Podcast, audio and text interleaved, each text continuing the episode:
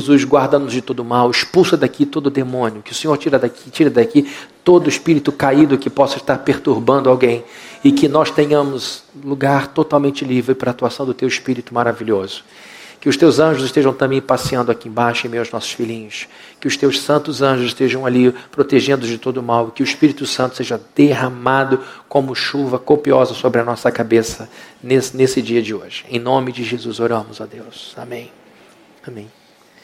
Queridos, quando nós olhamos para a criação, quando nós contemplamos alguma parte da criação muito bonita, nós ficamos sempre impressionados com Deus. E isso não é uma, uma coisa difícil de acontecer. Nós encontramos em muitos momentos da vida, na criação, motivos que trazem a nós é, encantamento.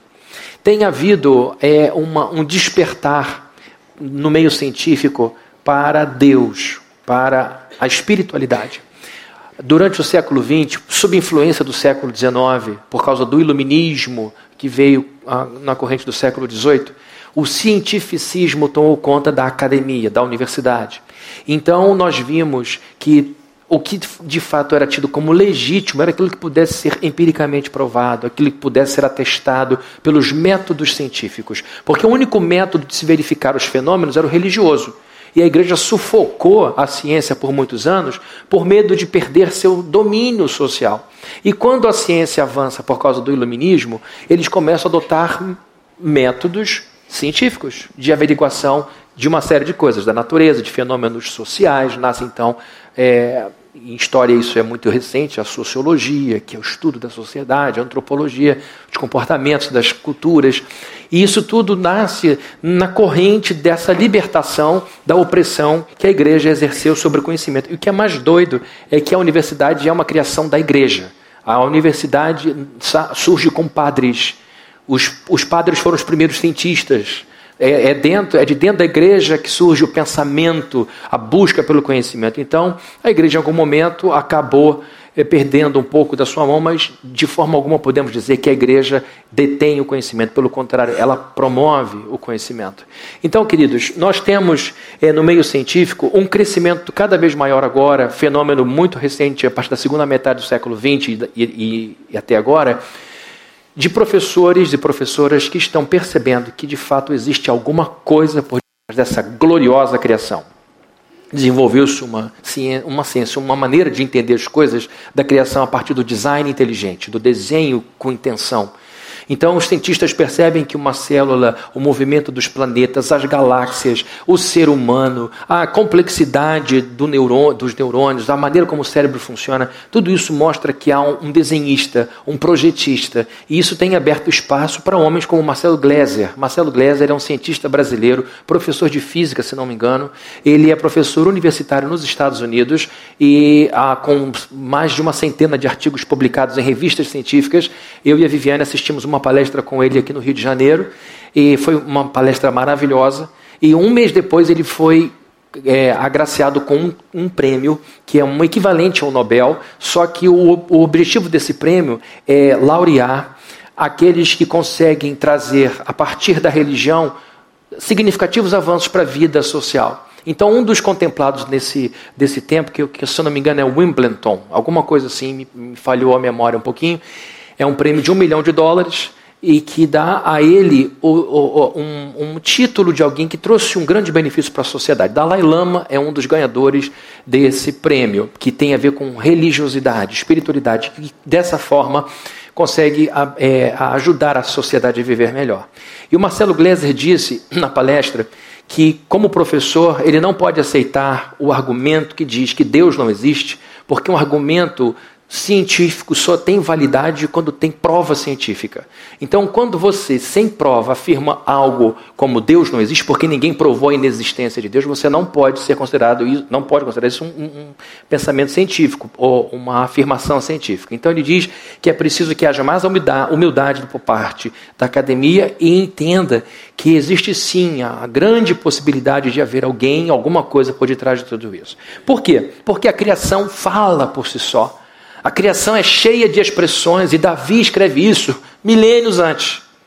Davi, num momento de sua vida, escreve o salmo E logo de início, o Salmo 19, ele afirma: os céus proclamam a glória de Deus e o firmamento anuncia as obras de suas mãos. Ele olha para o céu, provavelmente cheio de estrelas, lembra do sol, essa estrela incrível, e chega a essa conclusão: que o universo, de acordo com a possibilidade que ele tinha, ele não tinha ainda Hubble, ele não tinha ainda satélites, ele não tinha essa tecnologia, ele tinha apenas os seus olhos e sua sensibilidade espiritual para perceber que aquilo que estava sobre a sua cabeça era uma enorme declaração de duas coisas: que o seu Deus é glorioso.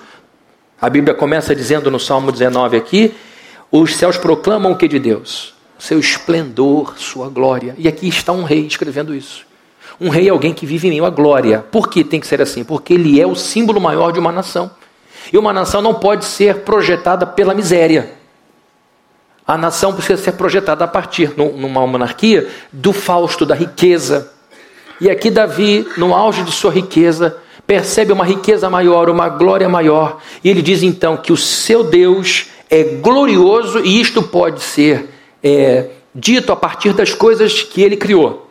Então, a primeira afirmação que ele faz é que a criação revela quem Deus é. Deus é um ser glorioso, porque a criação de Deus mostra a beleza de Deus, mostra a grandeza de Deus. E não só ele é glorioso, mas também poderoso, porque ele diz: tudo isso que vemos e que faz nos dizer que Deus é glorioso é feito por ele. Deus não só idealizou o que já seria uma coisa linda e outro executou. Não, ele criou todas as coisas na sua mente, trouxe a existência que estava na sua mente, e não só isso, quando a gente estuda a providência de Deus, a gente diz que Deus não só cria todas as coisas, mas ele sustenta todas as coisas. Uma abelha não teria vida se ela não existisse em Deus. Uma goiaba jamais seria goiaba se Deus não estivesse fertilizando o solo e a vida.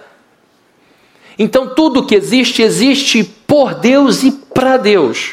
Então, Davi está dizendo no Salmo 19, logo no início, que os céus proclamam a glória de Deus. E é lógico que os rios também proclamam a glória de Deus, que os oceanos provam, é, provam também que Deus é glorioso, que os animais também mostram que Deus é glorioso. E tudo isso que os olhos de Davi podiam enxergar revelava essas duas informações, essas duas características de Deus: que ele era poderoso e ele era glorioso. E o que eu vou fazer com vocês aqui é uma leitura cursiva do texto. Hoje nós não teremos em primeiro lugar, segundo lugar, um sermão classicamente expositivo. Eu vou expor, não deixará de ser um sermão expositivo, mas eu vou expor cursivamente o texto na sequência dele, à luz de João Calvino e companhia, que Calvino fazia isso. Ele ia de verso em verso, ele não fazia em primeiro lugar, segundo lugar, terceiro lugar. Ele ia de verso em verso, ele tinha um conteúdo gigantesco que até vírgula virava sermão na mão de João Calvino. Então eu vou seguir aqui a tradição do meu patrono teológico, posso dizer assim? Posso, né? Não vai ficar ofendido, não. Ele diz no verso 2: Um dia discursa outro dia, e uma noite revela conhecimento a outra noite. Ele está dizendo que esta informação a respeito de Deus, que Ele é glorioso e poderoso, se repete todo dia, dia e noite. Não é que às cinco da tarde a, o pessoal tem entendimento e ali naquele momento a criação revela quem Deus é. Não. Da primeira à última hora, iniciando e fechando o dia, na escuridão e na claridade, toda a criação revela a glória de Deus. Tudo isso é uma grande manifestação de quem Deus é e do que Ele é capaz de fazer. E queridos, nessa correria toda nossa, a gente pode esquecer dessa beleza, como por exemplo, de tanto a gente passar na ponte Rio-Niterói, quem tem o hábito de passar lá regularmente, perde a possibilidade de se encantar com tanta água linda, com tanta beleza, com aqueles morros lindos do Pão de Açúcar, do Cristo, da visão de Niterói. Tudo isso pode cair no horizonte, virar paisagem morta para nós por causa da sequência, da repetição. E se você estiver dirigindo o carro ou a moto, principalmente, você não pode ficar contemplando dirigindo. Mas aqui Davi abre um espaço na sua agenda corrida e deixa a criação falar sobre Deus. E agora ele transforma essa contemplação com os seus afetos totalmente tocados, transforma isso numa música. E ele diz no verso 3: Não há linguagem, nem há palavras, e deles não se ouve som nenhum. A gente hoje tem capacidade de entender que alguns elementos do universo emitem sons. Por exemplo, o Sol. Eu tenho é, observado um pouquinho mais essa estrela, que é chamada de anã amarela. Olha que loucura, o Sol é chamado de anã amarela. Por quê? Porque apesar do tamanho gigantesco do Sol, como eu já falei várias vezes, deve estar cansado de saber disso, dentro do Sol cabem um milhão de planetas Terra. E mesmo sendo grande assim, comparado, comparado a outras estrelas do Sol, é chamada de anã amarela. Descobriu-se há pouco tempo uma estrela que é 45 vezes maior que o Sol.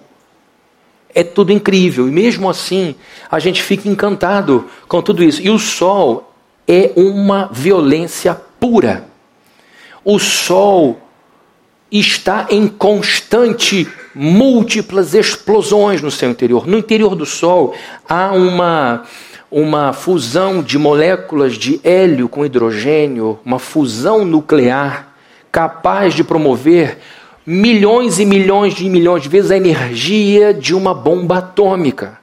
Dentro do Sol estão a, a cada segundo, a cada momento, ocorrendo muitas e muitas explosões. A gente recebe o seu calor, a gente recebe os fótons, a gente recebe a luz necessária à vida, mas a gente não consegue ouvir os sons. Então ele diz que, não ouvindo os sons de tudo, a Terra fala ainda assim. Então há uma linguagem que se pode ser ouvida com os olhos. O que que os nossos olhos estão ouvindo? Eu não estou errando, eu estou falando de propósito. O que que os nossos olhos estão ouvindo? Que existe um Deus incrível. Quando a gente recebe as imagens de uma sonda como a Hubble, que está há muitos anos viajando pelo universo, dando voltas e voltas e voltas e voltas pelo universo, as imagens que ela traz, as fotografias que ela traz são impressionantes. Há uma fotografia de Hubble que deve estar na internet fácil de achar, em que você vê várias galáxias juntas e a gente percebe que o Sol é uma coisa pequena perto de tudo que tem. E toda essa arrumação, toda essa junção, cada galáxia no seu lugar, tudo estático, tudo naquele ponto formação de novas estrelas, a morte de estrelas, tudo isso mostra, tudo isso declara que Deus tem sobre tudo isso controle.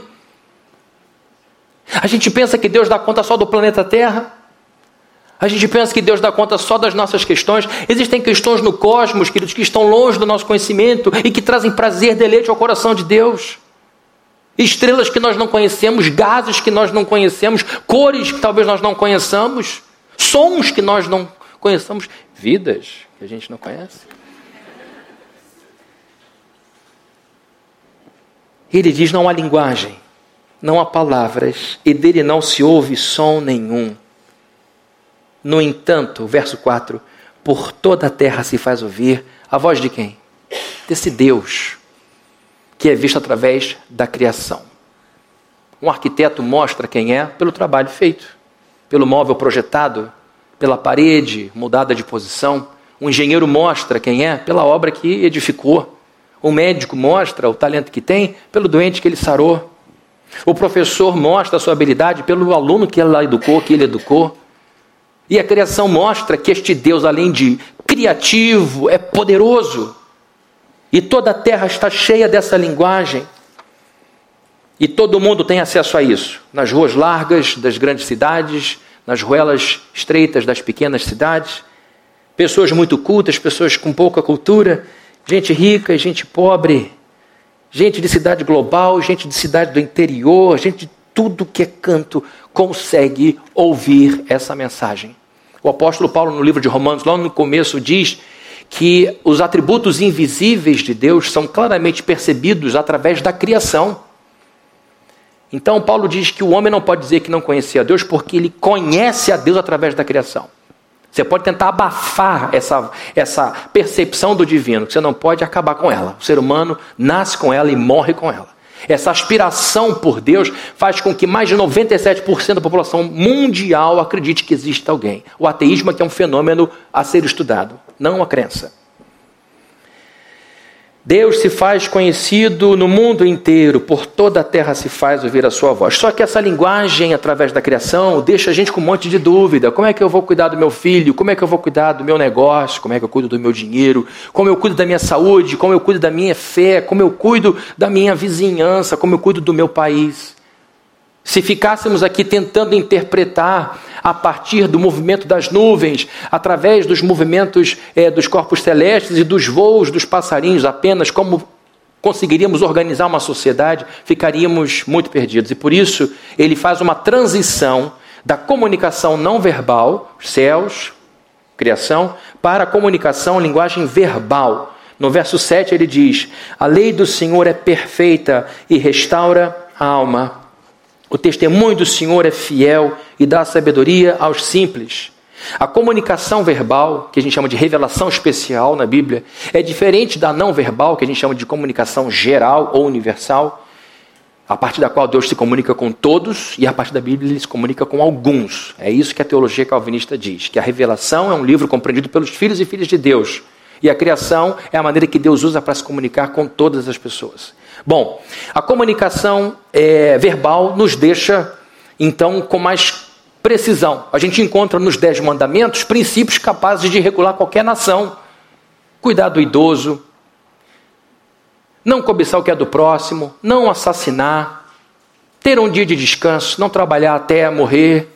Quando a gente olha os Dez Mandamentos, a gente entende que ali estão os elementos éticos capazes de construir uma sociedade sólida, justa, pronta para a prosperidade. Então temos na comunicação verbal, na revelação especial, declarações maravilhosas. E quando a Bíblia fala dela própria, ela capricha. A Bíblia fala de si mesma. Por exemplo, nós vemos aqui que Davi disse que a lei de Deus é perfeita. É a Bíblia falando de si. A Bíblia diz de si mesma: a lei do Senhor é perfeita. O termo lei no hebraico é Torá. Quando você lê no texto, no Antigo Testamento, quando você lê o texto no original, a palavra que aparece no hebraico aqui é Torá. Torá são os cinco primeiros livros da lei, que o judeu entendia como sendo o, o, o livro da lei, a lei do Senhor, a Torá. Lei, a Torá no hebraico significa instrução. Então são os livros que instruem, porque ali estão as leis, ali estão as determinações. Não é só nesse conjunto chamado de Pentateuco que estão as leis que vão dirigir a nossa vida. A história de Israel tem muito ensinamento para nós. Mas quando ele fala Torá, ele está se referindo a esses livros regulatórios da nação de Israel. Ele então fala de testemunho de Deus perfeito. Testemunhos são atuações de Deus na história. Ele diz isso também, isso também é perfeito. Os preceitos de Deus são retos, o mandamento de Deus é puro, os juízos do Senhor são verdadeiros, todos são justos. A Bíblia então está falando de si mesma sem nenhuma cerimônia, sem nenhuma modéstia. Ela está dando um retrato de si verdadeiro. Ela é tudo isso. Ela é maravilhosa. E o que a gente aprende, depreende da Bíblia, tem o poder de tornar a nossa vida muito melhor. E aqui ele faz uma afirmação. No verso de número 10, a Bíblia diz que os, te, os testemunhos do Senhor são mais desejáveis do que o quê? Ouro. Mais do que muito ouro depurado. Um parêntese aqui, uma parada aqui, um parágrafo, na verdade. A gente, com a Revolução Industrial que aconteceu na Inglaterra, há pouco mais de 200 anos, o mundo mudou. Mudou como? Mudou porque agora o mundo precisa lidar com o excesso de produção. Até a Revolução Industrial, a gente, a gente não, porque a gente não estava lá, os nossos antepassados produziam aquilo que era suficiente para a sua subsistência. Então, era tudo muito amador. A horta ficava atrás da casa, o sapateiro fazia para o seu vizinho amigos mais próximos, e assim a sociedade lidava com pouco lixo. Lixo é um problema nosso hoje. Com a invenção das máquinas a vapor e por causa do pensamento calvinista, começou-se a se fazer as coisas para além do necessário e começa então a haver uma lógica do lucro da venda desse excesso. Por conta deste excedente nas fábricas, de dinheiro parado nas estantes, começou-se a partir do marketing a haver uma propaganda constante, criando novas necessidades com o objetivo de descarregar os depósitos das indústrias. Então, de lá para cá, nós temos sido doutrinados, geração após geração, que o centro da felicidade está em podermos consumir tudo que a indústria produz. Ou seja, para a gente se sentir realmente um cidadão da sociedade de consumo, a gente tem que ter o quê? Estou ajudando vocês. Dinheiro. Se você não tem dinheiro, você não é cidadão da, cidade de, da sociedade de consumo. E aí, queridos, para a gente ser muito feliz, a gente tem que consumir muito. Para consumir muito, tem que ter muito dinheiro. E aí, se você tem muito dinheiro, não basta consumir, você tem que consumir, consumir raridade. É assim que você vai se destacar. Chega um ponto você tem que ter muito. Chega um ponto que você tem que ter pouco do que muita gente não tem. E o que acontece é que as pessoas de dentro da igreja invertem a coisa.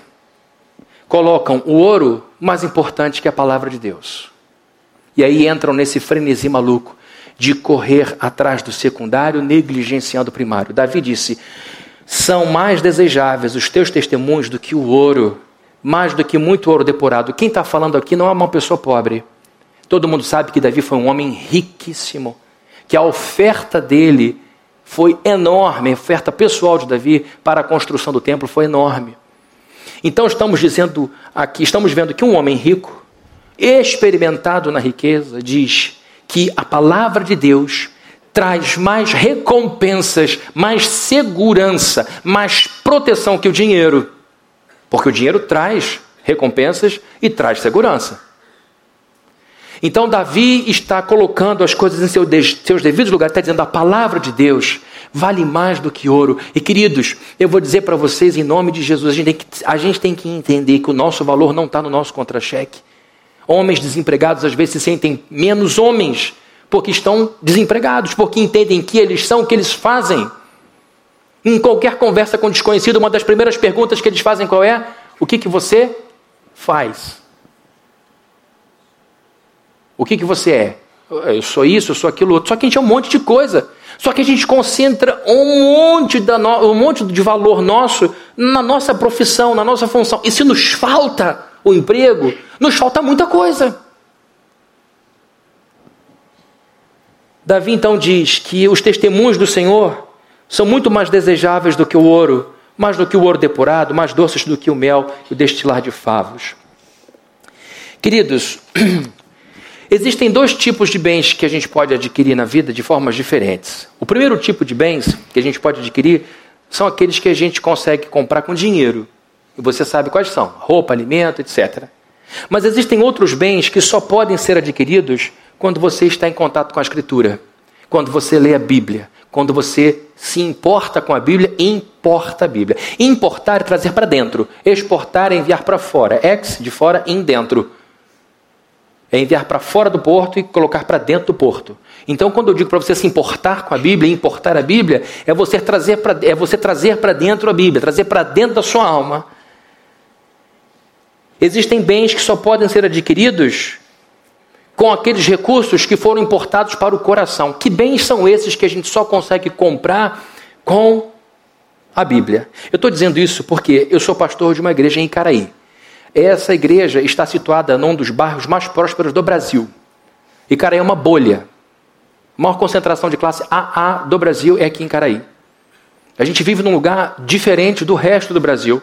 A gente está na região sudeste, que é a região mais rica do nosso país. Estamos aqui perto da cidade do Rio de Janeiro e de São Paulo. O resto, querido, saindo daqui fica muito difícil. Sobretudo. Isso aqui, o nome disso é ansiedade, pressa, querer falar tudo. O pensamento é mais rápido que o músculo da língua. Ainda bem que não me deu cãibra na língua. É, quando você vai para o norte, para o nordeste, é pior ainda. Então a gente está acostumado a achar, nesse ambiente de, de, de, Rio de Janeiro, que tudo é fácil e que tudo se adquire com dinheiro. Quando, na verdade, sendo pastor aqui há 21 anos, o que eu não canso de ver é gente com dinheiro no bolso com o coração vazio, dizendo: Eu não sei como comprar algumas coisas que eu vou listar aqui o que a gente pode adquirir com a Bíblia no coração? Pacificação de um espírito atribulado. Queridos, não foram poucas as vezes na minha vida cristã em que eu me encontrei com um coração que não cabia no peito. Coração batendo mais forte que o normal e sem eu me esforçar. Uma coisa é eu correr daqui ali e meu coração disparar. Uma coisa é um repouso e ver meu coração batendo como se estivesse correndo coração atribulado, assustado, doendo dentro do peito, mexendo com toda a adrenalina dentro de mim, me deixando atormentado, deitado na cama em total repouso, mas com o coração agitado, com a alma totalmente assustada. Não foram poucas as vezes que, em vivendo isso, dobrei meu joelho, abri a escritura, fui para o texto e, em menos de cinco minutos, a calma voltou ao coração. Por um breve momento, meu espírito esqueceu quem era o seu Deus. Por um breve momento, eu entrei em pânico porque eu esqueci que eu sou filho do Cordeiro. Por um momento, eu esqueci que a minha história é uma história de vitória e me entreguei à minha humanidade Mas depois o Senhor me chamou e disse: abre a Bíblia. Fui para a palavra, e não foram poucas as vezes em que abri a Bíblia na base do horóscopo. Não, é testemunho. Senhor, eu preciso de alguma coisa. Não deixa cair em Jeremias, por favor. e eu sou malandro porque eu sei por onde fica aqui no tato, onde está Jeremias. Falei, Jeremias, Isaías, Daniel, até dá. Apocalipse nunca. Falei, não.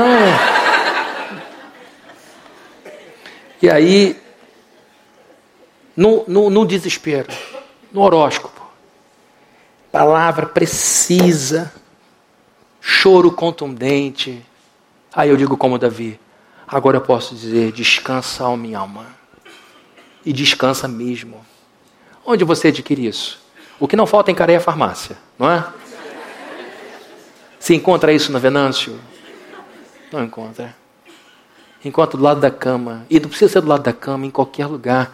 Quando a sua alma se apega a esse livro, você diz, meu Deus, não é à toa que este livro é o livro mais lido da história humana. Ele tem vida própria.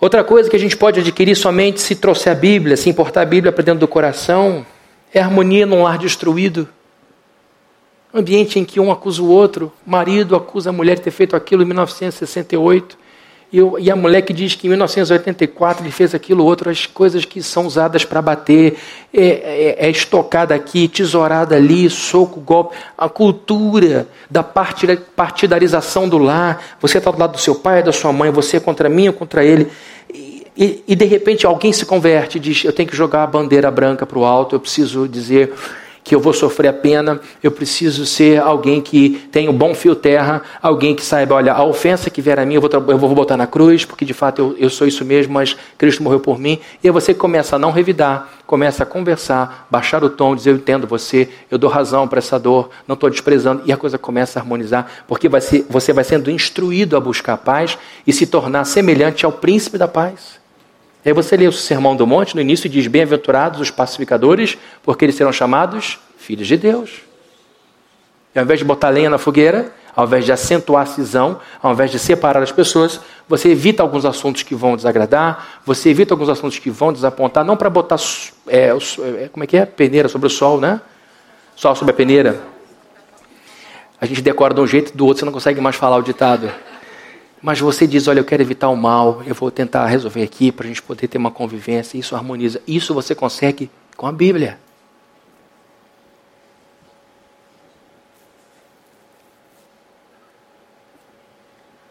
A Bíblia também traz como benefício para quem anda com ela no coração da desoneração do sentimento de culpa. Não é incomum encontrarmos pessoas que ainda se preocupam, se assustam com o fantasma de um pecado cometido há 30 anos atrás, pessoas que acham que ainda sofrem por conta de um pecado cometido, cuja culpa não foi totalmente lavada, e as pessoas ficam sempre assombradas quanto a isso. Às vezes eu converso com uma pessoa assim, e eu, o meu trabalho simplesmente é dizer: olha, se você se arrependeu do seu pecado, se você entregou sua vida a Jesus Cristo, é impossível que Deus te cobre por um pecado já perdoado. Nem a justiça humana faz isso. A justiça humana não permite que uma pessoa pague a mesma pena duas vezes. Isso é excesso de justiça, e excesso de justiça não é justiça. Se os homens do Brasil não permitem isso, quanto mais o Deus do céu. Esse teu pecado já foi perdoado. Quem está te trazendo à tona é o diabo. Então, em nome de Jesus, esquece disso, vira a página e vai viver. Aí a alma tranquiliza, porque eu não falo isso da cabeça. A Bíblia diz que nós somos justificados em Jesus Cristo, etc.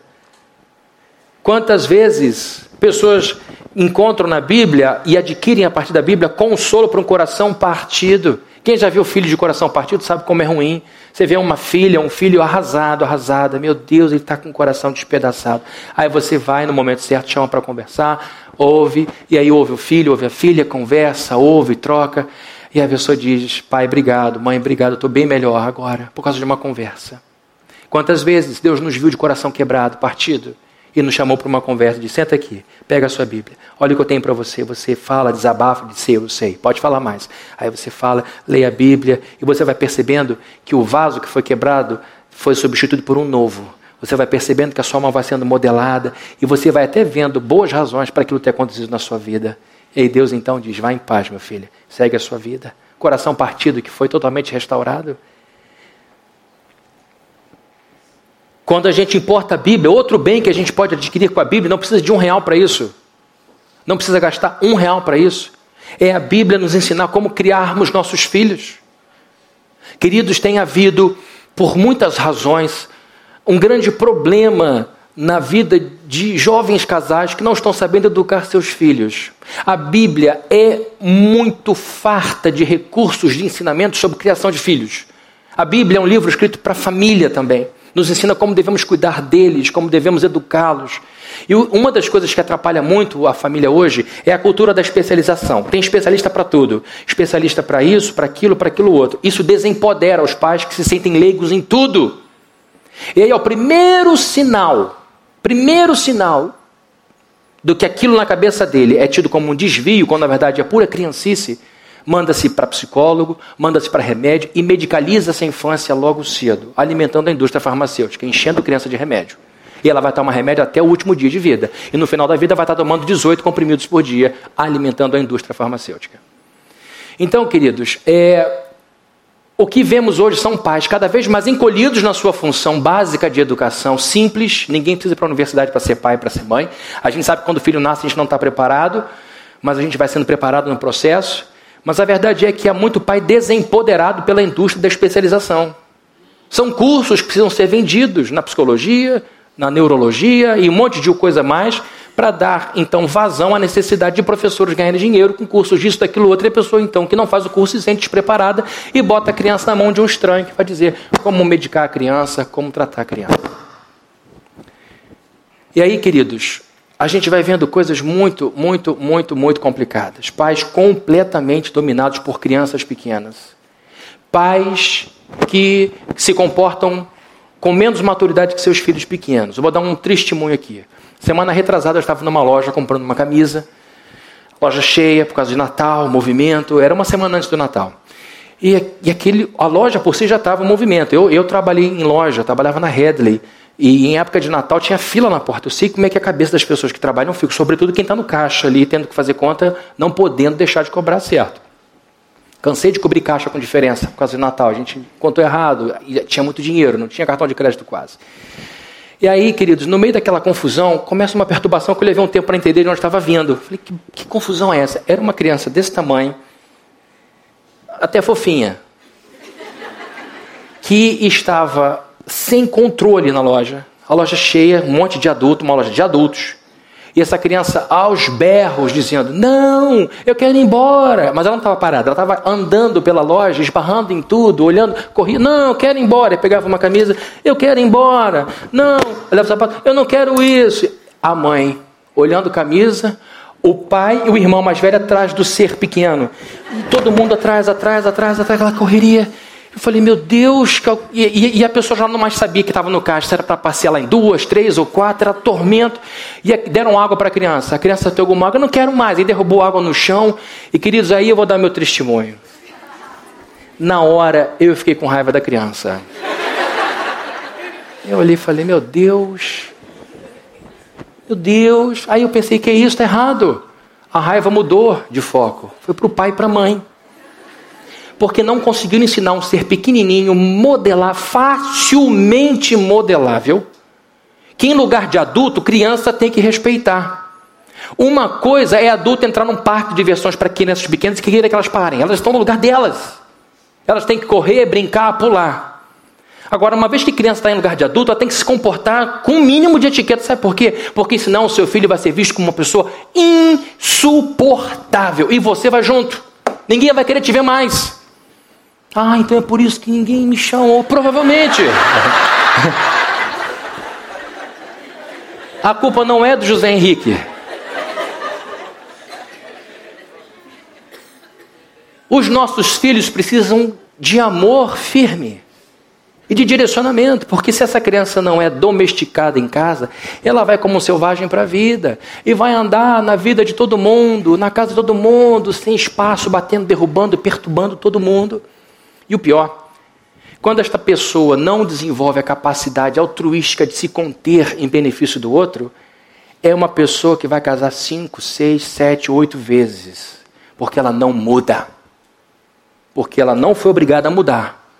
tinha que ter paciência para ficar na loja com o pai e mãe, então o pai tinha que ficar fora. Mas eu vou voltar para o sermão.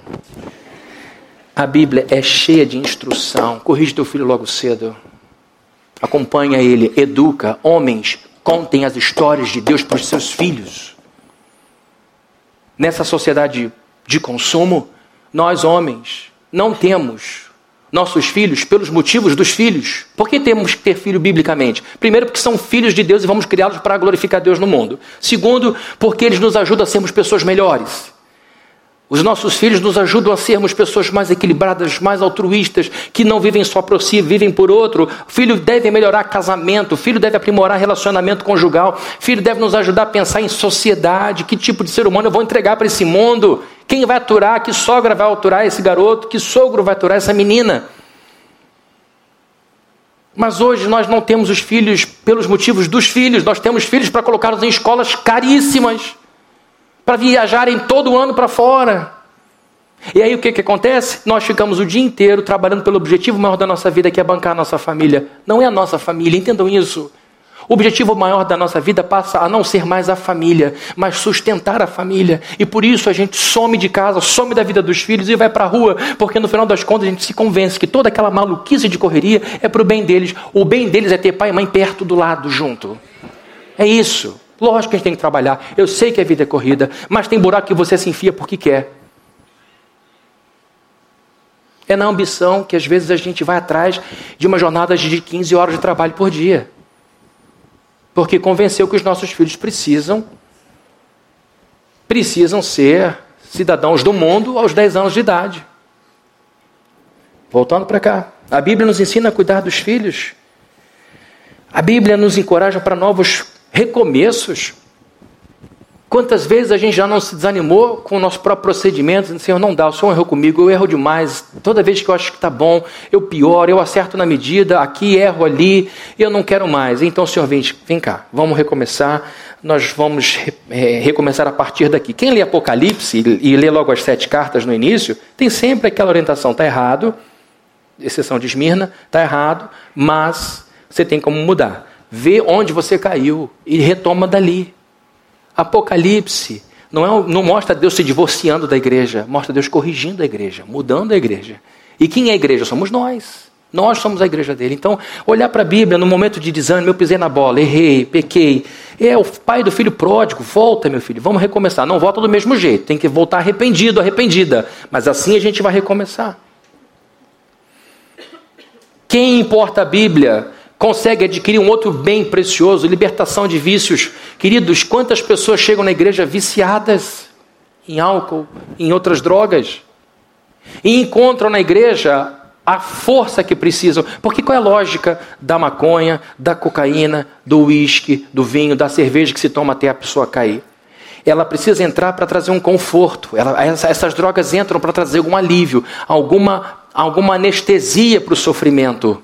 Eu me lembro de uma pessoa que eu amo muito, que não é da igreja, e disse: Pastor, passei a fumar maconha com 14 anos de idade. Meus pais viviam a, a, a, é, em briga. Meu pai batia na minha mãe. Meu pai era um alto oficial da Marinha, tinha muita educação, mas por lado, dentro de casa, ele era um grosso, batia na mamãe. Até que um amigo meu me deu um cigarro de maconha, eu fumei. E depois da primeira tragada, eu falei: todo mundo tinha que fumar isso, porque traz muita tranquilidade. E ele foi para maconha por causa dos problemas dentro de casa, pelos sofrimentos todos que ele tinha. E aí o remédio se torna doença. Isso é para quem não tem o Deus de Abraão, de Isaac e de Jacó. Quem tem o Deus de Abraão, de Isaac e de Jacó, sente a dor e diz: Senhor, nesse vazio meu vai entrar a tua promessa. Nesse vazio meu vai entrar João 3,16. Nesse vazio do meu coração não vai entrar álcool até me adormecer. Não vai entrar maconha para me relaxar. Não vai entrar cocaína para me encorajar. Eu vou usar Josué capítulo 1 para tomar coragem. Eu sou contigo, Josué. Ninguém vai te resistir. Eu vou me potencializar, me anabolizar com a Escritura. Por isso que as pessoas vão encontrando na igreja a libertação. Como vocês conseguem? A gente não consegue, é o Deus da nossa igreja que consegue. A pessoa percebe que para enfrentar o divórcio não vai precisar da maconha que sempre precisou, porque agora ele tem o joelho no chão. Ele tem um Deus que fala, ele sente na alma dele e diz: Eu não preciso desse negócio que está me acabando comigo.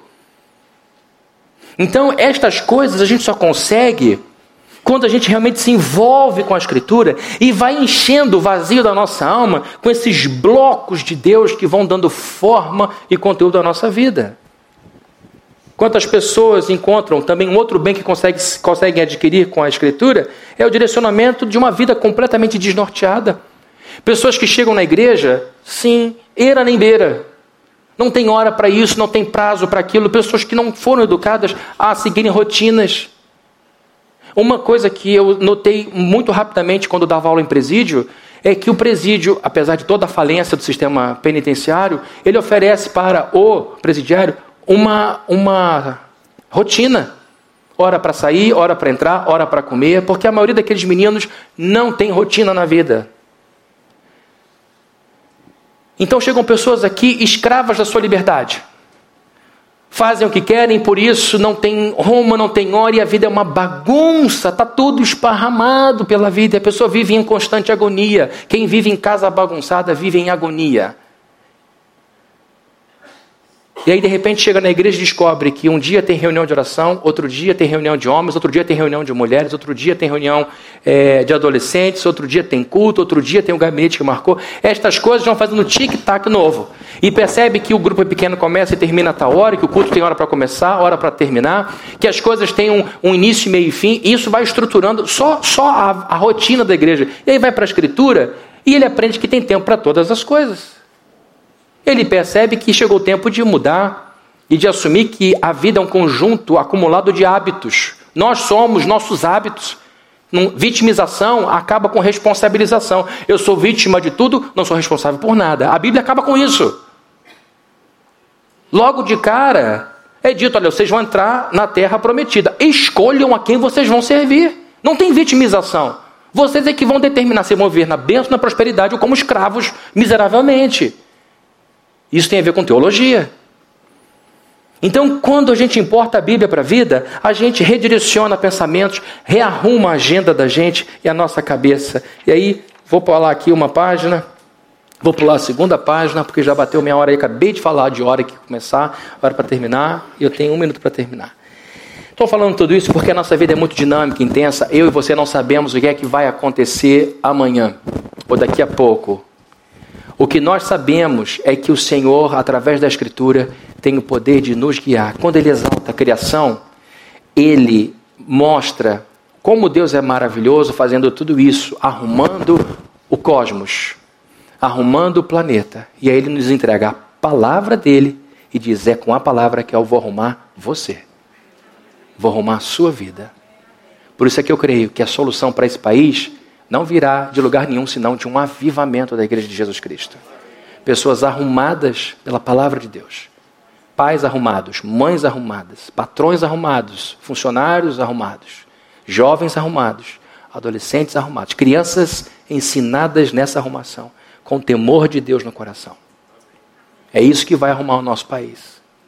Que em nome de Jesus Cristo nós sejamos pessoas virtuosas, não desvirtuadas, palavra virtus vem do latim força. Uma pessoa virtuosa é uma pessoa forte, uma pessoa desvirtuada é uma pessoa fraca. O que nós queremos é uma vida de força.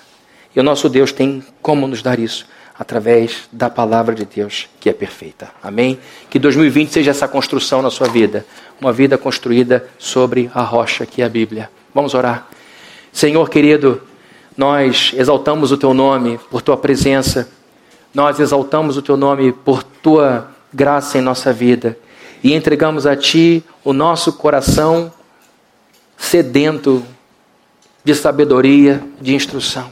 A tua criação mostra quem tu és, a tua criação mostra o teu poder, a tua criação enche os nossos olhos de beleza, mas a tua palavra fala profundamente o nosso coração, nos instrui, nos fortalece, nos dá direcionamento e nos torna pessoas ricas, pessoas prontas para enfrentarem a vida. Que a palavra, que vale mais do que o ouro, seja a grande ambição da nossa vida em 2020 e que isso gere repercussões poderosas em nossa vida, Pai. Em nome de Jesus nós oramos e pedimos ao Senhor a sua bênção, Deus, sobre a nossa vida. Que a graça de nosso Senhor Jesus Cristo, o amor de Deus, o nosso Pai, e a comunhão e consolação do Espírito Santo estejam com todos aqui, desde hoje e para todos sempre. Amém. Deus abençoe muito você. Deseja que eu estiver do seu lado uma ótima semana e um bom ano novo, caso não tenha encontrado. Vão com Jesus.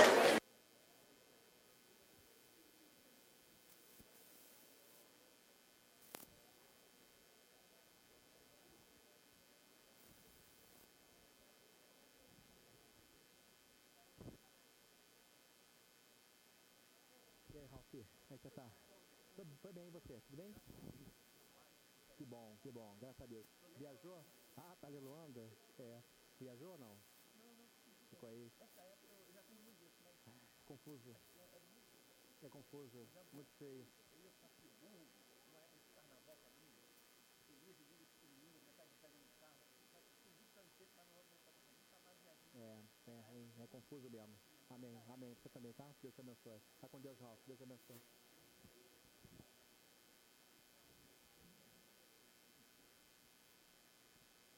Engarrafou, ó.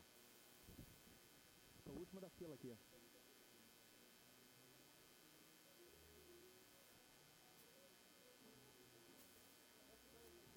Obrigado. Você também, tá? Vamos com Jesus. Boa semana. Como é que você tá? Tudo bem?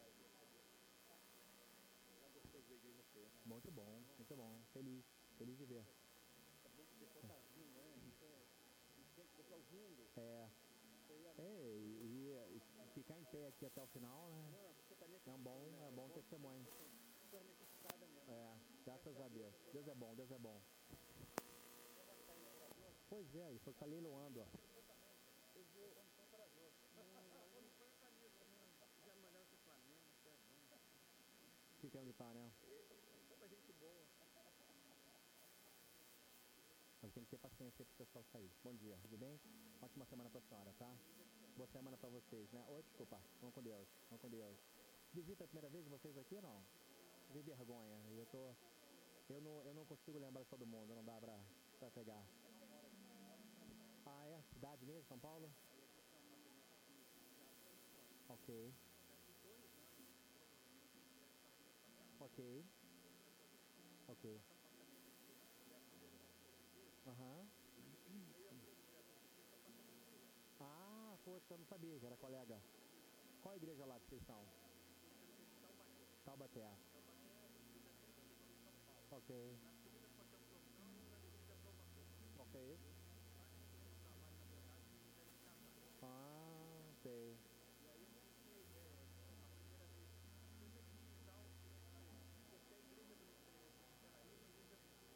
Aqui atrás, né?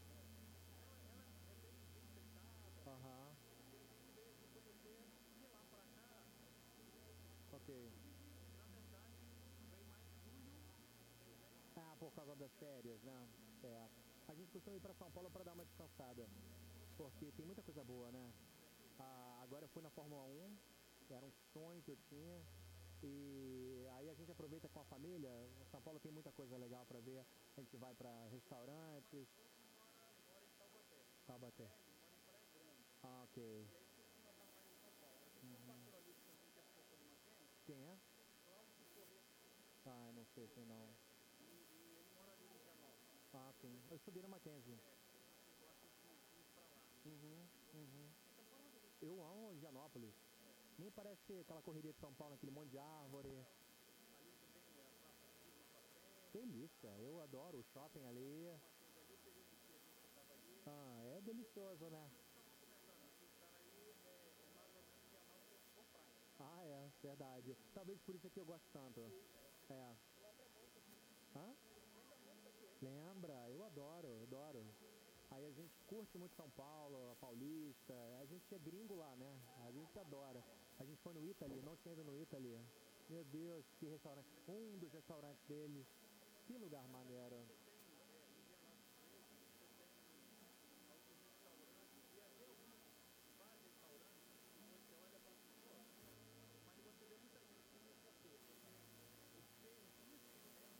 É, sim.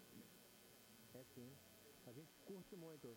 E da última vez nós fomos na família Mancini também. Delícia, é um restaurante famoso. É, ah, é, é, muito bom. Ali, a gente tem amigo até que ele agora tá, veio pra Minas Gerais Taubaté, ah. que é o Wilson. Ele, ele morava em Interlagos, hum. Interlagos mesmo. Onde Onde tem o, o autódromo? Ah. Ok. Ah.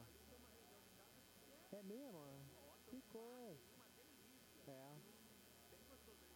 Se Deus permitir. Sim. Aclimação. Eu conheço pouquinho. A gente ficou ali perto da Paulista, nos Jardins. E dessa vez ficamos em Itaimbibi para conhecer também. A gente achou mais central em Jardins, porque é perto da Paulista, você se locomove melhor. Essa coisa de ir pra Itaimbibi não foi muito prático não. Trânsito horrível. Eu fiz um percurso de 4 km em uma hora. Já falo com você.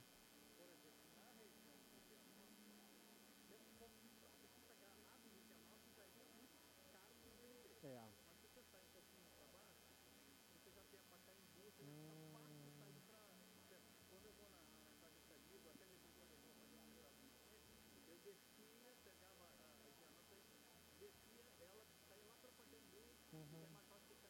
Entendi. Ah, sim, sim. O Rio é pior. O trânsito do Rio é pior de São Paulo há muito tempo. Há uns oito anos já. Ah.